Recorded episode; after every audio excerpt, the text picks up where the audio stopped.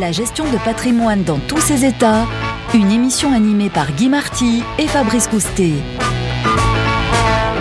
Bonjour Guy Marty. Bonjour Fabrice. On reparle des taux et d'inflation. Jusqu'ici, Guy Marty, vous avez eu tout bon. Les taux ont monté très rapidement, mais les banques centrales, que ce soit la Fed ou la Banque centrale européenne, sont en train de marquer une pause. Alors, est-ce que c'est la fin de la hausse, le début de la baisse Où en est-on?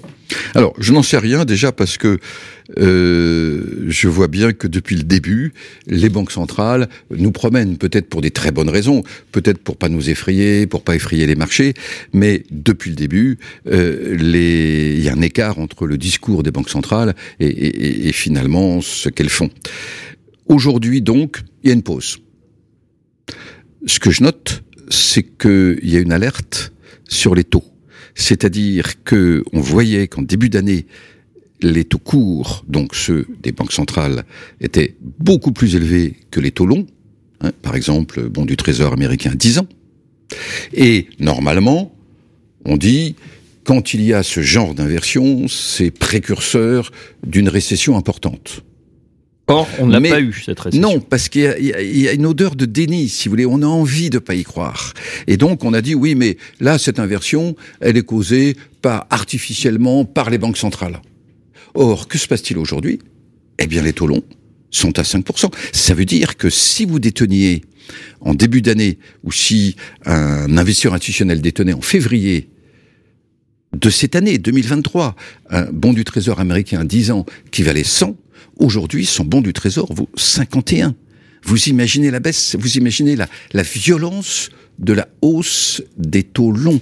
Et ça, c'est le marché, c'est pas une décision politique. Ça veut dire que aujourd'hui, même s'ils ne l'avouent pas, les marchés anticipent une inflation importante pour les prochaines années. Ça veut dire aussi qu'il y a beaucoup d'institutionnels qui ont perdu beaucoup d'argent.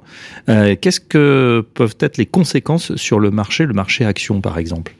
Oh bah, Dans ce genre de mécanisme, les obligations réagissent toujours en premier, ensuite les actions.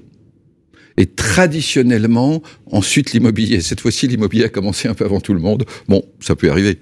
Alors justement, pour les conseillers en gestion de patrimoine qui nous écoutent, qu'est-ce qu'il faut faire sur le marché action, sur le marché obligataire? Où on en est? Alors déjà, euh, il y a des statistiques qui donnent les meilleures allocations d'actifs selon les périodes. Et on sait qu'en période de stagflation, autrement dit, pas vraiment de croissance, mais pas mal d'inflation. Ce qu'on connaît aujourd'hui. Exactement. Les meilleurs placements, théoriquement, ce sont les valeurs refuges. Bon. Le problème avec ces statistiques, c'est que ce sont des statistiques dans le rétroviseur, c'est-à-dire qu'on les connaît après comment naviguer en sachant que maintenant, ça y est, je rentre vraiment dans une période de stagflation et là, ça y est, j'en sors. Donc, pour le concession de patrimoine, le, mieux de toute façon, c'est de rester sur les diversifications importantes. Hein. On sait par exemple que l'immobilier a souffert, doit souffrir, c'est normal, et il repartira. Et il est beaucoup moins efficace de descendre du train et d'y remonter que de rester dans le train et d'avoir une bonne diversification. Alors pour les actions, moi, j'ai le sentiment qu'aujourd'hui, pour X raisons, on ne veut pas qu'elle baisse.